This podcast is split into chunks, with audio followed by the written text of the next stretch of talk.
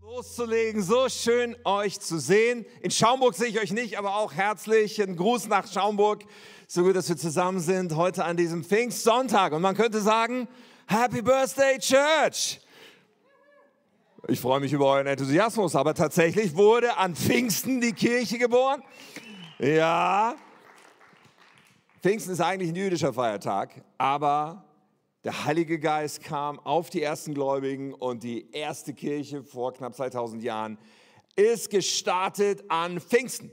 Und wir sind ja in der Predigtreihe die Kraft, die Kraft des Heiligen Geistes. Heute haben wir den letzten Teil. Und wir haben ja bei uns unser Jahresthema immer so ein bisschen ans Schuljahr angelehnt, von Sommer bis Sommer. Das heißt, die Sommerferien sind ja auch schon irgendwie so gar nicht mehr so weit weg. Und wir sind so quasi auf der Zielgerade von diesem Jahresthema, könnte man meinen. Und das lautet wie? Ausgerüstet mit Kraft. Okay, heißt das, wir schließen das jetzt ab? Ich möchte einen Wunsch oder ein Gebet oder ein, ein, eine Herzensanliegen von mir äußern. Ich hoffe, dass wir keinen Punkt setzen bei diesem Thema, sondern dass wir einen Doppelpunkt setzen bei diesem Thema und sagen, jetzt, wo wir uns so viel damit beschäftigen, wollen wir den Schluss daraus ziehen, dass wir jetzt erst recht und in den kommenden Monaten und Jahren und unser ganzes Leben dieses Thema suchen. Als, als K21 wollen wir unbedingt mehr davon, von der Kraft des Heiligen Geistes. Wir wollen mehr davon erleben, wie Gott wirkt, oder? Und die letzten Wochen waren so stark. Wir haben so viel heute schon davon gehört, was die letzte Woche passiert ist. Wir hatten am Mittwoch auch diesen Pulse Praise, den fand ich so richtig Hammer, wo Katja auch darüber geredet hat, dass wir manchmal so unsere Erwartungen, äh, wie Gott bitteschön ganz genau wirken soll, haben und dass es manchmal ganz gut ist, irgendwo das hinter sich zu lassen und abzulegen. Es war auf jeden Fall cool zu erleben, wie Menschen am, am, am Mittwoch hier reinkamen und irgendwie keine Stühle hier standen und jeder sich zu seinem Platz gesucht hat. Und ich habe gedacht, hey, heute bei diesem Teil an Pfingsten, diesen letzten Teil unserer Predigtreihe. Ich wünsche mir so, dass wir das heute nochmal hinbekommen, die Tafel zu wischen sozusagen und wirklich zu sagen, Gott, was immer du heute sprechen willst, was immer du heute tun willst. Und ich brauche euch jetzt, okay? Auch in Schaumburg. Ich möchte euch mal einladen, alle euch von eurem Platz zu erheben, aber aufzustehen und die Sachen, die du mit dabei hast, Taschen, Bücher, Stifte, keine Ahnung, was du so mitnimmst zum Gottesdienst, nimm das mal in deine Hand, okay? Und sucht euch mal einen anderen Sitzplatz, am besten in einem anderen Block. Ja, genau, und zwar jetzt. Ihr habt maximal 30 Sekunden Zeit. Ja, sucht euch mal einen anderen Platz und verbindet das innerlich mit diesem Ausdruck Gott gegenüber. Ich möchte die Tafel wischen und ich möchte ohne vorgefertigte Erwartung, ich möchte einfach offen sein für das, was du heute tust. Ist das nice? Alright. Alright, die meisten haben so langsam ihren Platz wiedergefunden. In Schaumburg kann ich es nicht sehen. Ich glaube, ihr habt euch auch neu sortiert, richtig gut. Und dann wollen wir jetzt das Wort Gottes zusammen lesen. Ja, das war jetzt keine Aufforderung, lange Gespräche zu führen. wir wollen das Wort Gottes zusammen lesen und wir lesen drei Bibelstellen, bevor wir beten. Und zwar lesen wir einerseits, wo Jesus etwas ankündigt. Dann lesen wir, wie die Ankündigung sich verwirklicht. Und dann lesen wir Paulus, wie er darüber spricht, dass es das neue Normal eigentlich ist. Und zwar lesen wir Apostelgeschichte 1, Vers 8.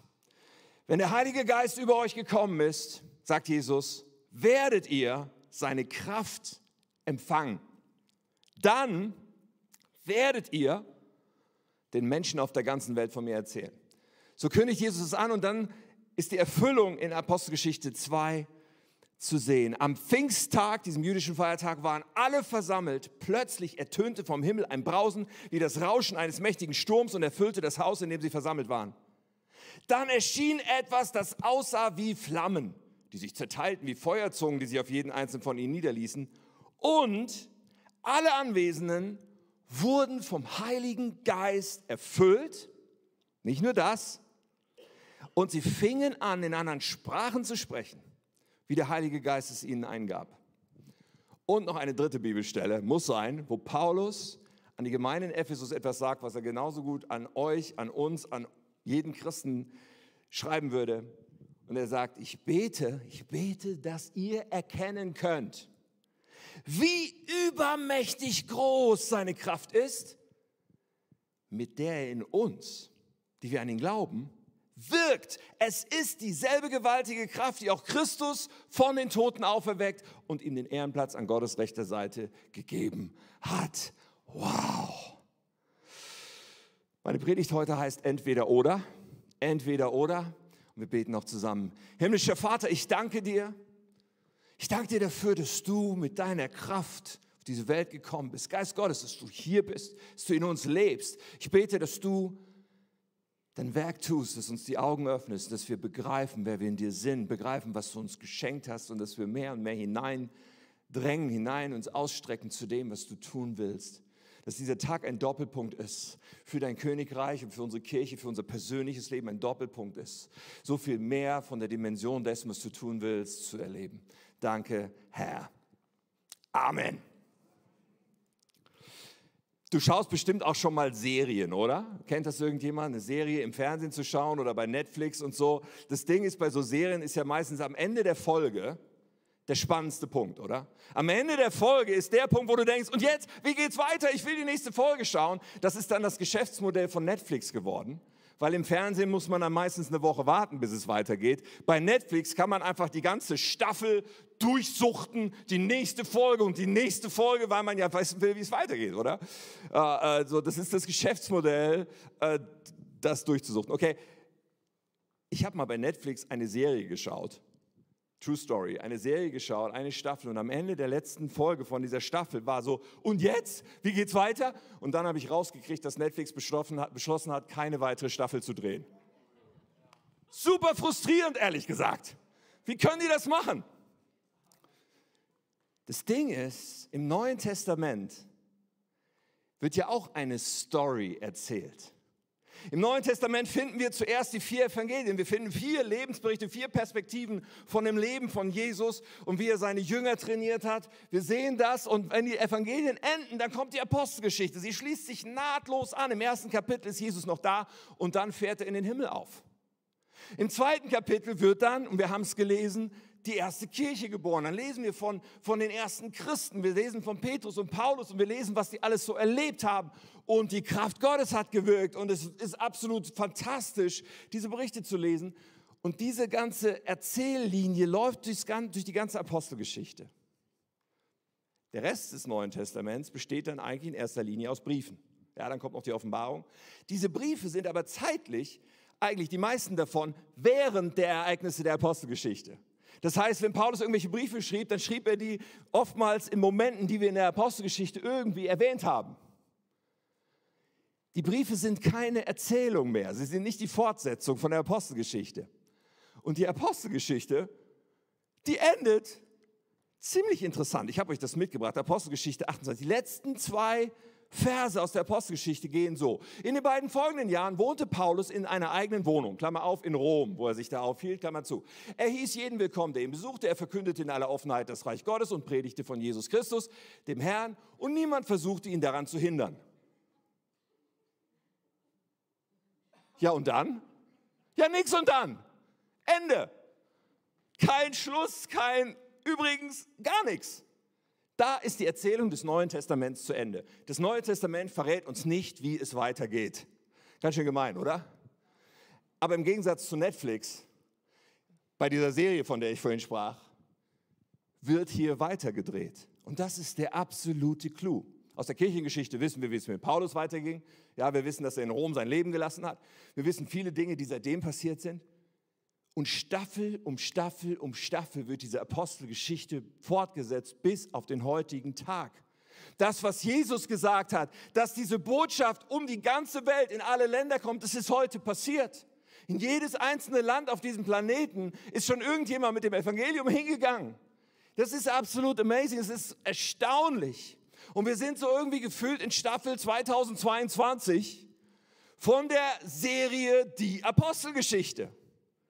Dieses abrupte Ende ist einfach da, weil es kein Ende gibt. Bis heute kein Ende da ist. Und das ist faszinierend. Anfangs lesen wir in der Apostelgeschichte so den ersten Kapiteln hauptsächlich von den Aposteln, also von Petrus zum Beispiel, von Johannes. Wir sehen, wie sie dauernd Wunder taten, wie die Kraft Gottes durch sie gewirkt hat. Die Apostel verbrachten Zeichen und Wunder, heißt es da ein paar Mal. Und das waren ja die Leute, die direkt mit Jesus unterwegs waren. Und manche denken, ja, das, das, das mit den Wundern und so, das bezog sich nur auf sie, aber die haben die Apostelgeschichte nicht richtig gelesen. Weil ziemlich schnell ändert sich dann der Fokus auf andere Leute, die, die schon gar nicht mehr persönlich mit Jesus unterwegs waren. Und diese ganz normalen Christen, erleben plötzlich die Kraft Gottes. Da ist ein Philippus, von dem habe ich euch ein paar Verse mitgebracht. Philippus ging in die Stadt, Apostelgeschichte 8, Samaria und erzählte den Bewohnern von Christus. Die Menge hörte ihm bereitwillig zu und also die Botschaft wird gepredigt und dann, und sie sahen auch die Wunder, die er tat. Viele böse Geister wurden ausgetrieben, sie fuhren mit lautem Geschrei aus. Außerdem wurden viele Menschen geheilt, die gelähmt oder verkrüppelt gewesen waren. Wow, hier wirkt die Kraft des Heiligen Geistes.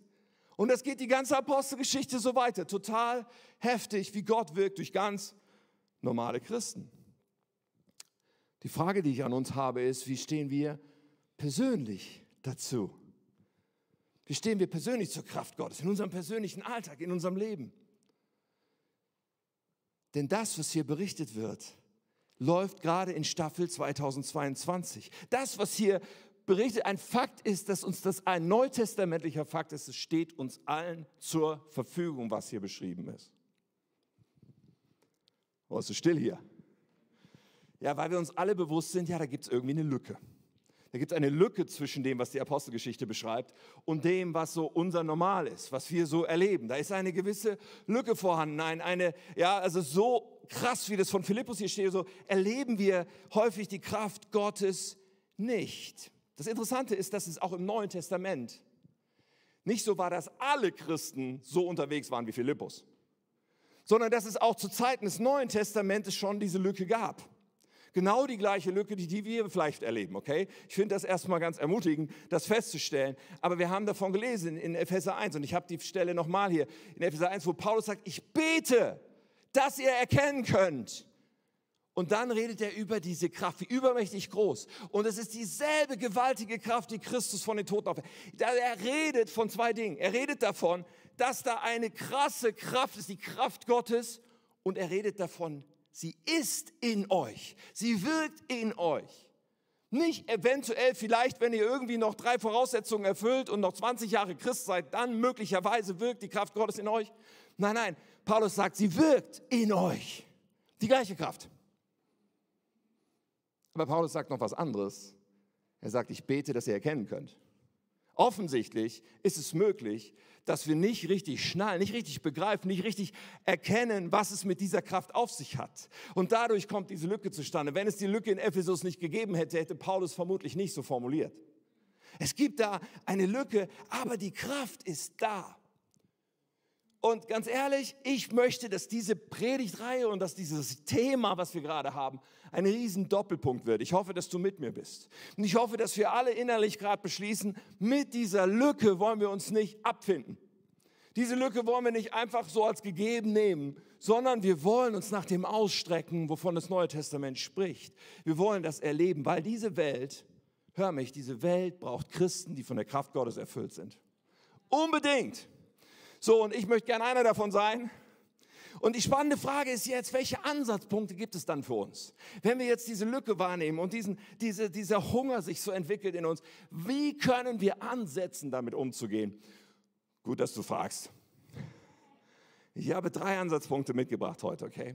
Drei Ansatzpunkte, um dieses Leben in der Kraft Gottes zu erleben. Und ganz ehrlich, diese drei Sachen sind nicht wie ein Menü, nach dem Motto, ich nehme das und das nicht, sondern es ist, gehört alles drei zusammen, okay? Also, alle drei Sachen gehören zusammen. Erster Ansatzpunkt ist unser Denken. Oh oh, okay? Ich brauche jetzt tatsächlich euer Denken, ihr müsst ein bisschen mitdenken. Aber dieser Punkt ist gewaltig, denn irgendwie, mir kommt es so vor, wir Christen, wir sehen uns oft, wir sehen uns oft als Christen, so wie die modifizierte Version unserer selbst, der wir waren, bevor wir Jesus kannten. Nach dem Motto, da war Tim, bevor er Jesus kannte, und dann kam Jesus und der hat so ein Upgrade gemacht. Der hat ihn irgendwie so ein bisschen verbessert, ja, und so ein paar Sachen kriegt er jetzt auf die Reihe. Da ist so ein bisschen Freiheit, aber mit ein paar anderen Sachen struggelt er noch. Da ist so ein bisschen Freude, aber auch nicht immer. Da ist so ein, so ein bisschen mehr Heiligkeit, aber zwischendurch auch doch noch mal eine Sünde. Da ist so wie so ein Upgrade. Kennst du das? Wir sehen uns manchmal so, als hätten wir so ein kleines Upgrade gekriegt, aber in Bezug auf die Kraft, ja, da ist jetzt irgendwie so ein bisschen mehr Kraft. Es fühlt sich so ein bisschen so an, als wären wir vorher im Bild gesprochen. auf dem Fahrrad unterwegs gewesen und haben uns abgestrampelt im Leben aus unserer Kraft. Und jetzt kommt Jesus in unser Leben und da wird so wie so ein kleiner Elektromotor ans Fahrrad angebaut. Wir müssen immer noch strampeln, aber manchmal kommen wir ein bisschen besser den Berg rauf. Hör mich, das ist nicht, das ist nicht neutestamentliches Christsein, auch wenn wir uns manchmal vielleicht so, so wahrnehmen. 2. Korinther 5, Vers 17. Paulus sagt, es bedeutet, wer mit Christus lebt, wird ein neuer Mensch. Er ist nicht mehr derselbe, denn sein altes Leben ist vorbei. Das wurde nicht abgegradet, da wurde nicht ein kleiner Elektromotor angebaut. Das alte Leben ist vorbei. Ein neues Leben hat begonnen. Das ist total krass. Und das ist etwas, was wir verstehen müssen. Hier wird ein Ist-Zustand beschrieben, nicht etwas, was wir noch erreichen sollen irgendwann mal, sondern was da ist. Die Sicht Gottes, Gottes Sicht dessen, wer du bist, wenn du Jesus angenommen hast, ist, du bist neu. Du bist nicht die bessere Version, sondern du bist neu. Es ist nicht mehr Fahrrad, vielleicht mit kleinem Elektromotor. Im Grunde sagt Gott, hier hast du ein Auto mit 500 PS. Dein eigenes Strampeln kannst du gerade mal vergessen, die 500 PS. Du musst nur auf den Pin drücken. Versteht ihr, wir sind was anderes. Wir sind eine neue Spezie. Das ist was völlig anderes. Ich, ich habe so überlegt, wie können wir das irgendwie begreifen mit einem Bild. Was mir eingefallen ist, ich habe mich beschäftigt mit Reisepässen. Okay? Bleibt mir mal kurz auf den Fersen, Reisepässe. Ja, wir Deutsch, also wenn du einen deutschen Reisepass, viele haben einen deutschen Reisepass, nicht jeder von uns hat einen deutschen Reisepass, aber als Deutsche mit einem deutschen Pass sind wir privilegiert, was die Power unseres Passes angeht. Denn wir können mit unserem deutschen Reisepass in 156 Länder dieser Erde reisen, ohne vorher ein Visum beantragen zu müssen. Damit ist dieser Pass Top 3 in der Welt. Es gibt nur zwei Länder, die noch in zwei, drei Länder mehr reisen dürfen mit ihrem Pass. Wir sind also absolute Spitzenklasse, was unseren Reisepass angeht als, als Deutsche. Und das ist ein Vorrecht. Wenn jetzt jemand zum Beispiel einen Pass aus Afghanistan besitzt, dann ist man in einer ganz anderen Lage. Der afghanische Pass berechtigt einen gerade mal in 36 Länder, Deutschland 156, afghanischer Pass in 36 Länder zu reisen, ohne vorher ein Visum zu beantragen. So, also wenn jemand, der einen afghanischen Pass hat, einen deutschen Pass bekommt, ändert sich plötzlich etwas gewaltig. Plötzlich kann jemand in ganz viele Länder reisen, in die er vorher nicht reisen konnte, okay? Jetzt kommt die Anwendung auf uns. Wir, wenn wir Christ werden, da kriegen wir auch einen neuen Reisepass. Vorher hatten wir den Reisepass sozusagen, Bürger dieser Welt. Das Problem war nur, wir konnten, was Gottes Dinge angeht, was, was Gott selbst und den Zugang zu ihm, aber auch den Zugang zu all dem, was der Himmel zu bieten hat, angeht, wir konnten in null Länder reisen. Wir hatten einfach null Zugang zu Gott mit diesem alten Reisepass. Und in dem Moment, wo wir Christus in unser Leben aufnehmen, bekommen wir einen neuen Pass. Und da steht einfach drin, vollständiger Zugang zu allem. Zu Gott und zu allem, was der Himmel zu bieten hat. Unser neuer Pass ist jetzt in unserer Tasche. Wir kommen jetzt an alles ran. Nur du ahnst schon, wo dieses Bild hinläuft. Die Tatsache, dass wir den Pass in der Tasche haben, heißt nicht unbedingt, dass wir dann in all diese Länder reisen werden. Das heißt nicht unbedingt, dass wir all das wirklich jetzt äh, haben wollen und, und, und uns anschauen werden. Da gibt es irgendwie noch so ein Problem. Aber das Ding ist wirklich, wir sind neu. Wir haben plötzlich vollen Zugang. Das müssen wir verstehen. Und wir müssen verstehen, dass es nicht um ein Upgrade geht, nicht um ein bisschen besser, sondern es geht tatsächlich um ein Entweder-Oder. Deswegen heißt meine Predigt so. Es geht nicht darum, dass wir mit unserer Kraft versuchen und noch ein bisschen mehr Kraft von Gott dazukommt. Es geht nicht darum, dass wir die Kontrolle behalten und vielleicht so manchmal so ein klein bisschen Jesus machen lassen, sondern es geht um ein Entweder-Oder. Unsere Kraft bedeutet nichts. Unsere Kontrolle geben wir ab. Jesus darf die Kontrolle bekommen. Und wir lassen ihn machen. Und Paulus hatte das verstanden, wie wir an ein paar Aussagen sehen, die ich sehr spannend finde. 2. Korinther 3, Vers 5 zum Beispiel. 2. Korinther 3, Vers 5. Wir halten uns selbst nicht für fähig, nicht dazu fähig, irgendetwas zu bewirken, was bleibenden Wert hätte. Das ist altes Leben, das ist Fahrradfahren, das ist, Paulus sagt, all das, ich kann dann nichts bewirken mit bleibendem Wert. Und dann sagt er, unsere Kraft dazu kommt allein von Gott. Oder in Philippa 4, Vers 13 formuliert das andersrum, er sagt, alles, alles ist mir möglich durch Christus, der mir die Kraft gibt, die ich brauche. Er hatte eins verstanden. Ich habe einen neuen Reisepass, deswegen ich kann in jedes Land reisen. Alles ist möglich. Aber nicht, weil ich Paulus bin oder weil ich irgendetwas vorzuweisen hätte. Das ist dieser neue Pass, der wurde mir geschenkt. Versteht ihr? Und hier muss unbedingt etwas, was schon Realität ist in deinem Leben, wenn du zu Jesus gehörst, auch in unser Bewusstsein kommen. Unser Denken.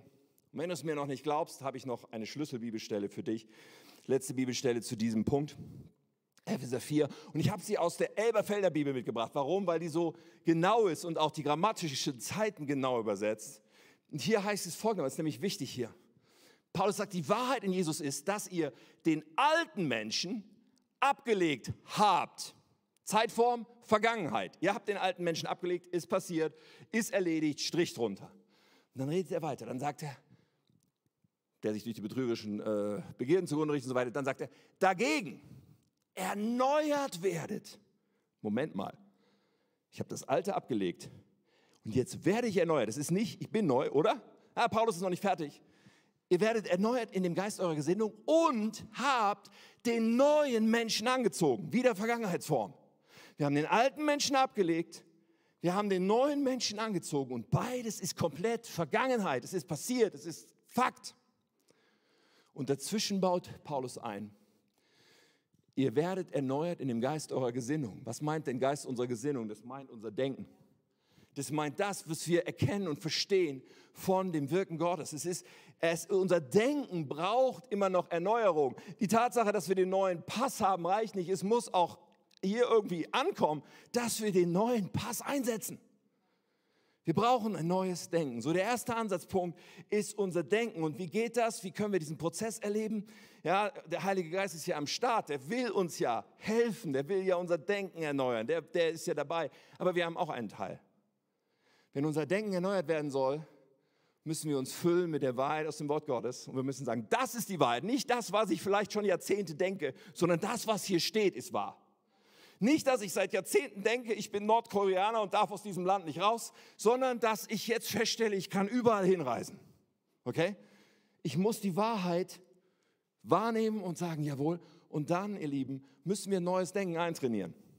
Da müssen wir neue Gewohnheiten in unserem Denken wieder und wieder und wieder einschleifen.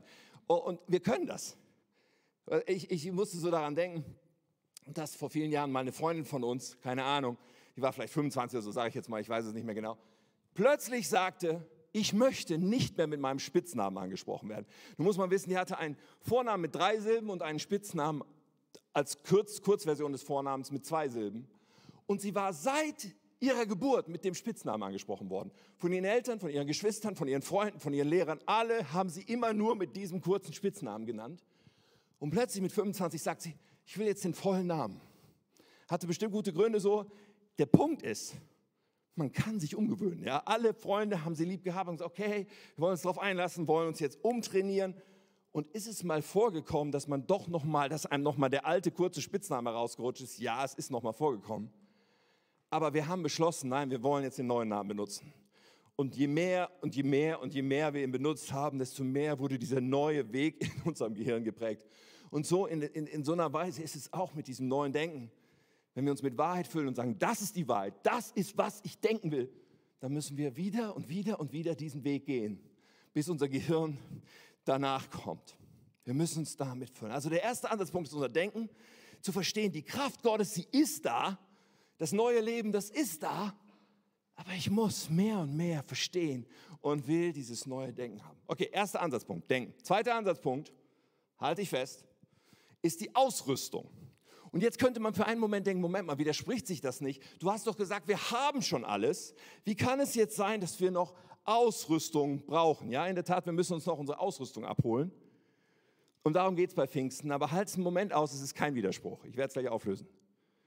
Aber wir haben das, äh, den Vers 8 ja schon gelesen. Ich gehe mal in Vers 4 von Apostelgeschichte 1, wo Jesus redet. Er sagt zu seinen Leuten, bleibt in Jerusalem, bis der Vater euch sendet, was er versprochen hat. Erinnert euch, ich habe schon mit euch drüber geredet. Johannes hat mit Wasser getauft, Johannes der Täufer. Doch in wenigen Tagen werdet ihr mit dem Heiligen Geist getauft werden. Er kündet die Geistestaufe an. Und er sagt, wenn das passiert, werdet ihr seine Kraft empfangen. Und dann werdet ihr den Menschen auf der ganzen Welt von mir erzählen. So, Jesus sagt, wartet, ihr müsst noch die Ausrüstung kriegen. Ihr braucht noch die Kraft.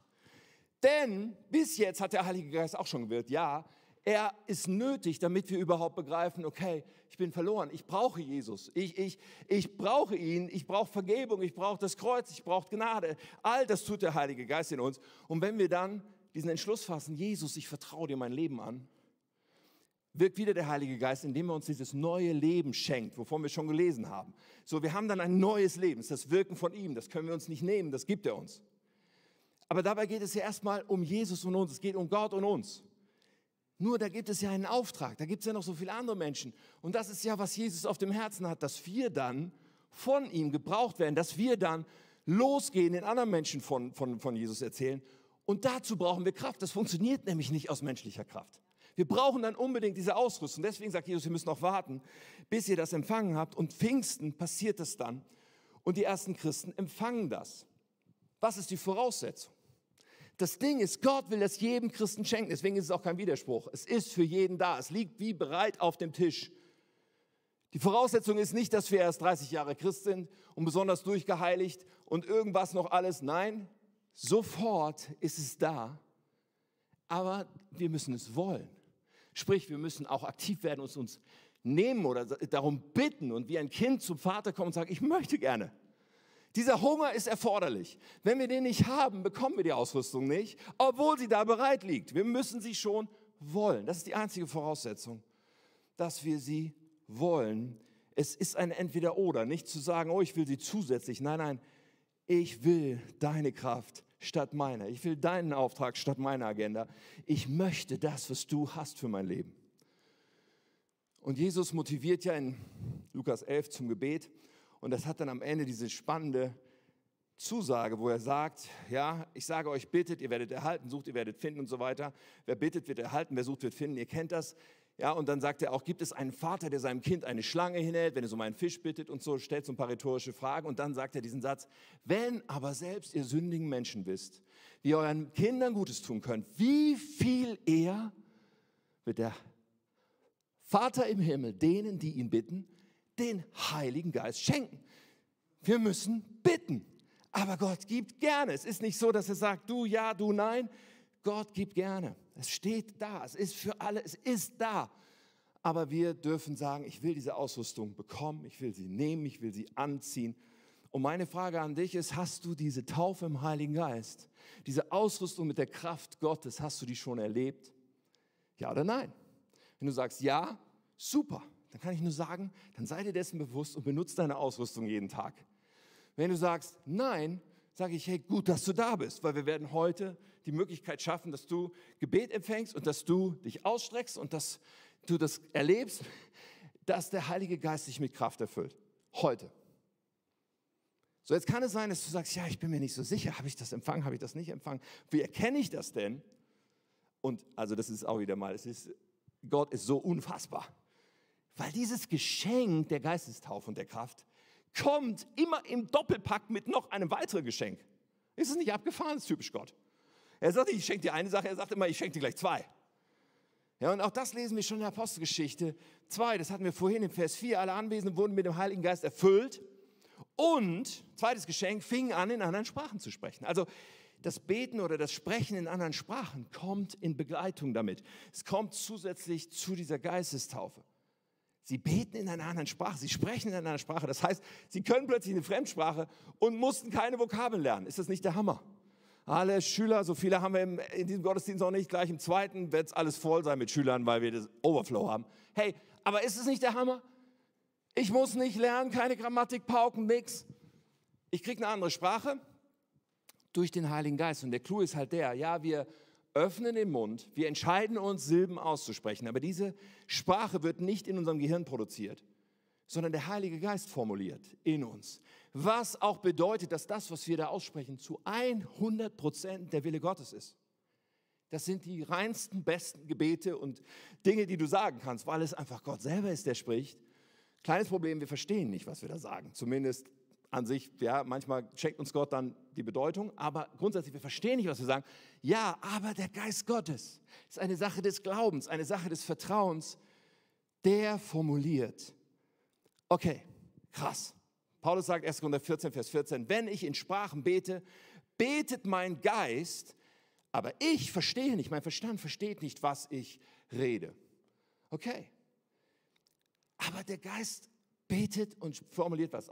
Hat das auch was Gutes für mich? Ja, und das ist der Clou. Und da sagt er in Vers 4, wenn jemand in anderen Sprachen redet, wird er selbst dadurch im Glauben gestärkt. Das heißt, unser Glaube wird aufgebaut, wenn wir uns zu diesem Kanal für den Geist Gottes machen. Wer würde das nicht haben wollen? Ganz ehrlich, das ist großartig. Was für ein geniales Geschenk Gott uns gibt. Und tatsächlich jedem Christen, wir müssen es nur wollen, wir müssen nur darum bitten, wie Kinder kommen zu unserem Papa. Und manchmal bin ich schon die Frage, oder schon oft bin ich die Frage gestellt worden, wie ist das jetzt? Ich habe da auch schon drum gebeten, aber ich bete nicht in Sprachen. Bin ich dann nicht geistgetauft, weil ich ja nicht in Sprachen bete? Dabei habe ich doch Gott schon mal darum gebeten. Okay, pass auf. Das Ding ist, und das habe ich in Punkt 1 gesagt, da ist ja noch unser Verstand und der steht uns manchmal tatsächlich im Weg. Es kann halt sein, dass wir den Pass schon haben oder auch das Sprachengebet schon haben, aber wir haben es noch nicht begriffen, dass wir damit auch anfangen müssen. Und unser Verstand sagt auch, mm, das ist komisch, lass das besser. Zumindest bei vielen von uns, gerade bei uns Deutschen, wo alles versch... Ne? Ich darf das so sagen, weil ich, bei mir ist es selber so gegangen. Als ich Gott gebeten habe um die Erfüllung mit der Kraft Gottes und des Heiligen Geistes, äh, die Geistestaufe, das Sprachengebet, ich saß auf meinem Wohnzimmersofa, ich habe Gott darum gebeten, habe ich gedacht, okay, wenn ich das jetzt richtig begriffen habe, kann ich jetzt loslegen, kann ich jetzt in Sprachen beten. Und dann habe ich so angefangen, Ku, Scha. Nee, das ist komisch. Und habe sie das eingelassen. Und es hat Monate gebraucht, bis es dann wieder einen Moment gab, wo Gott mich dahin geführt hat, diesen Mut aufzubringen und meinem Verstand Verstand sein zu lassen und dann loszulegen mit dem Sprachengebet. So, unser Verstand kann uns im Wege stehen, aber das ist so kostbar. Ich mache dir Mut anzufangen. Und ja, da gibt es noch so viel zu, zu sagen. Wir haben so eine Mappe Heiliger Geist, die kann man bei uns am Buchkontakt bekommen. Auch in Schaumburg kannst du die ähm, am Infopunkt sicherlich kriegen. Und Hey, das ist so kostbar, sich damit intensiver zu beschäftigen. Ja, da sind viele Bibelstellen drin. Wenn du sagst, das war jetzt ein bisschen viel und ein bisschen schnell, dann beschäftige dich mehr damit und streck dich aus nach der Ausrüstung. Also zweiter wichtiger Anknüpfungspunkt ist, sich zu fragen, ist meine Ausrüstung ready?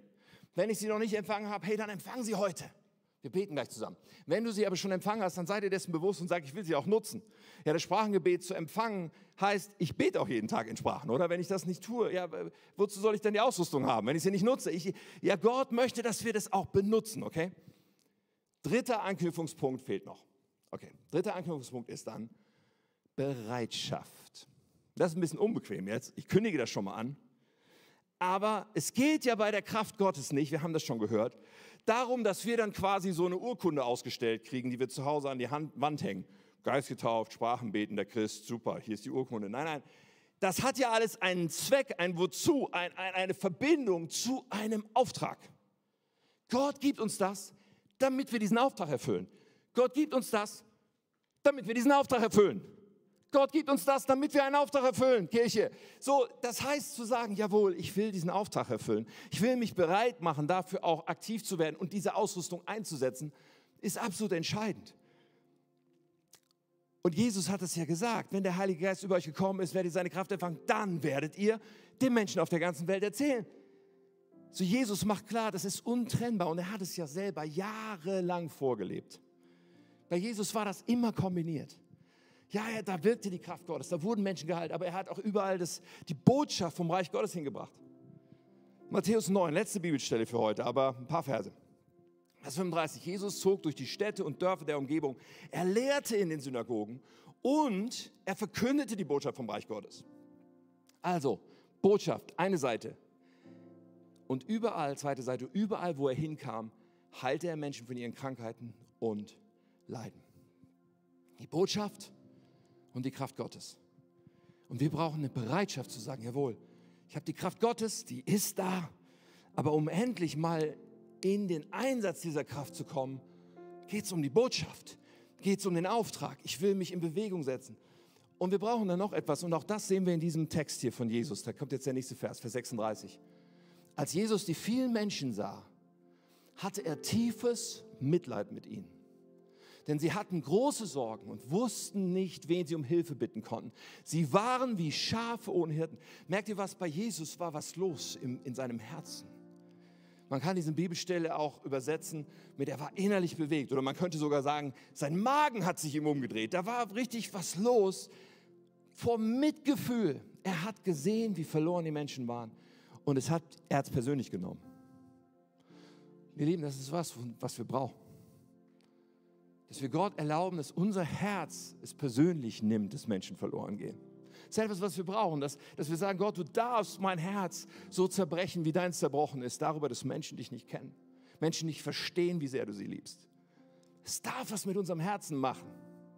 Und Jesus ist immer noch nicht fertig. So interessant. Im nächsten Vers sagt er dann, deshalb sagt er zu den Jüngern, die Ernte ist groß, aber es sind nicht genügend Arbeiter da. Betet zum Herrn der Ernte. Bittet ihn, dass er mehr Arbeiter zu schicken, das, um die Ernte einzubringen. So, wenn unser Herz ready wird und wir uns da eins machen mit Jesus, dann fangen wir an, für Arbeiter in der Ernte zu beten. Aber Überraschung, du und ich werden die Antwort dieser Gebete sein. Wir werden die Arbeiter in der Ernte sein. Bereitschaft ist so entscheidend.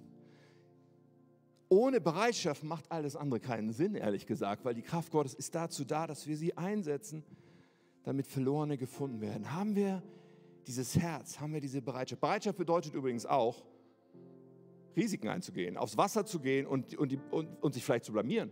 Weißt du, wenn, wenn Gott zu dir redet über deinen Kollegen oder deinen Schulkameraden, dass du zu ihm gehen sollst und ihm was sagen sollst von Jesus, dann besteht immer die Möglichkeit, dass der denkt, wie bist du denn drauf?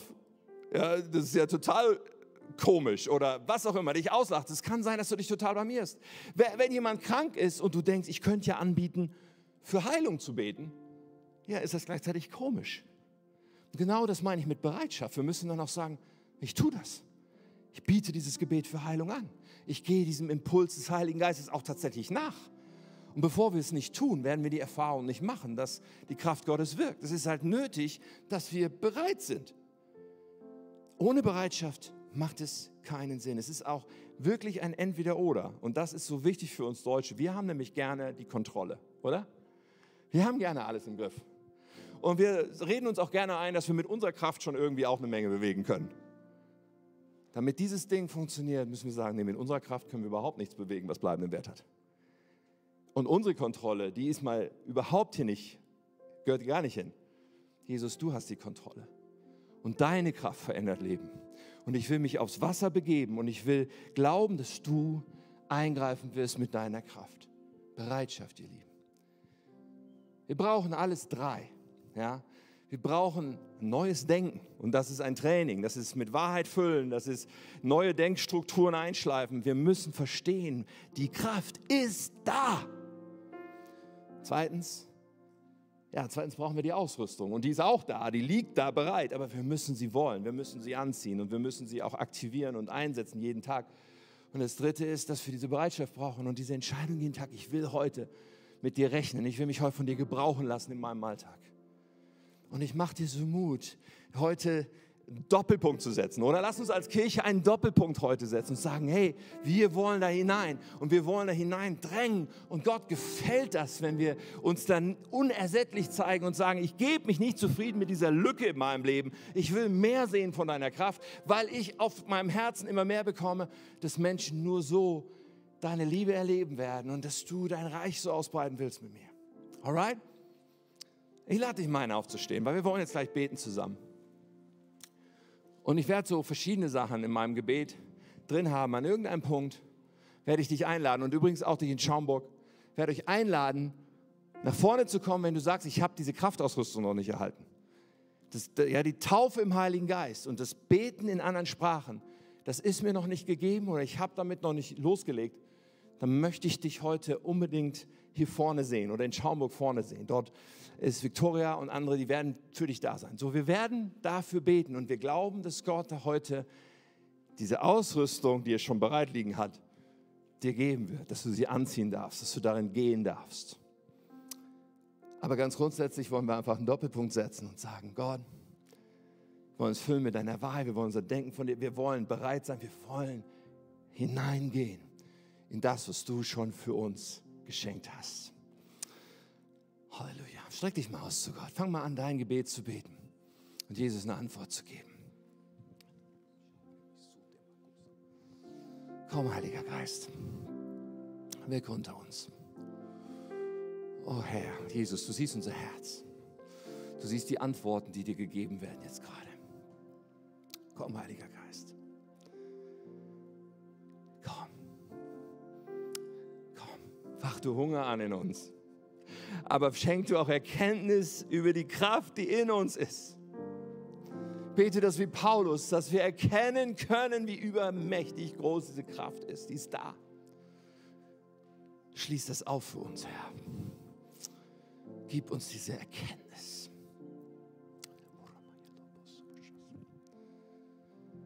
So, und vielleicht ein Ding ganz, ganz schnell, aber wichtig.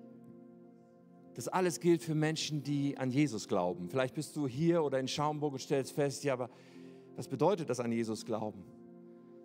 Es bedeutet, dass, dass du Jesus Christus dein Leben anvertraust und in einer Beziehung mit ihm lebst. Dass du sagst, ich gehöre dir, Jesus.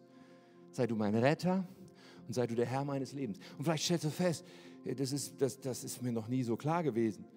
Ich möchte Jesus in mein Leben einladen. So, das wollen wir ganz kurz machen. Während die Augen zu sind, einfach den kurzen Moment geben. Wenn du das bist und sagst, ich will heute Jesus in mein Leben einladen, dann werde ich jetzt ein Gebet mit dir beten, okay? Überleg dir kurz, ob das deine, dein Moment heute ist, zu sagen, ich will Jesus mein Leben geben. Ich will sagen, du bist mein Herr und mein Retter.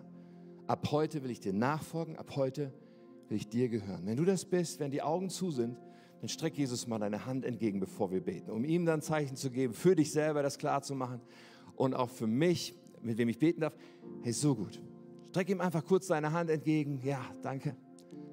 Dann kannst du sie auch wieder runternehmen, aber wir wollen dann gemeinsam dieses Gebet beten und leide diese Worte, mach's zu deinem Gebet. Jesus kommt in dein Leben. Lass uns beten zusammen. Lieber Jesus, ich komme jetzt zu dir, weil ich dir mein ganzes Leben anvertrauen will. Vergib mir meine Schuld. Räum alles weg, was mich von Gott trennt. Gib mir dein neues Leben. Schenk mir den Heiligen Geist. Erfülle mich. Danke, dass du mich so sehr liebst. Danke, dass ich jetzt dein Kind sein darf. Du bist mein Herr und ich will dir für immer nachfolgen. Amen.